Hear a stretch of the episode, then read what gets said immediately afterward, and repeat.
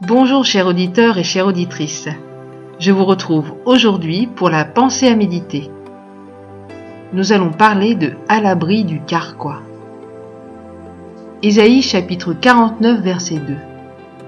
Il a fait de moi une flèche aiguisée. Il m'a caché dans son carquois. J'aime tellement les images que la parole de Dieu utilise. Isaïe nous rappelle que Dieu fait de nous des flèches.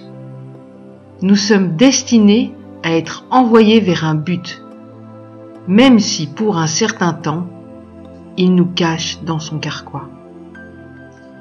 En tant que flèches, nous aimerions être lancés, mais ce temps à l'abri du carquois est non seulement nécessaire, mais profondément bénéfique. Il nous porte sur ses épaules, bien à l'abri. Il nous transporte lui-même vers l'endroit d'où nous serons lancés. Il sait le moment. Il nous a créés, façonnés, aiguisés pour ce moment précis où il aura besoin de nous pour atteindre sa cible. Profite pleinement de ce moment où tu es caché dans le carquois sur les épaules de ton Dieu.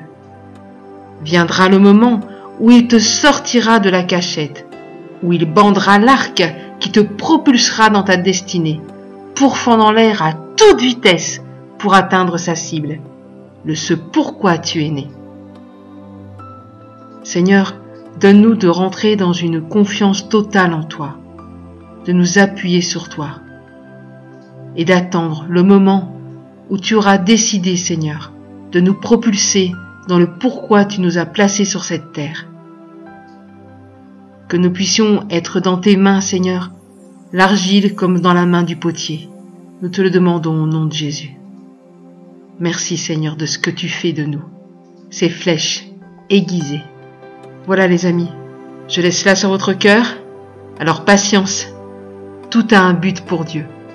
Je vous souhaite une excellente journée, je vous dis à la prochaine fois et n'hésitez pas à nous écrire sur www.mfpg.be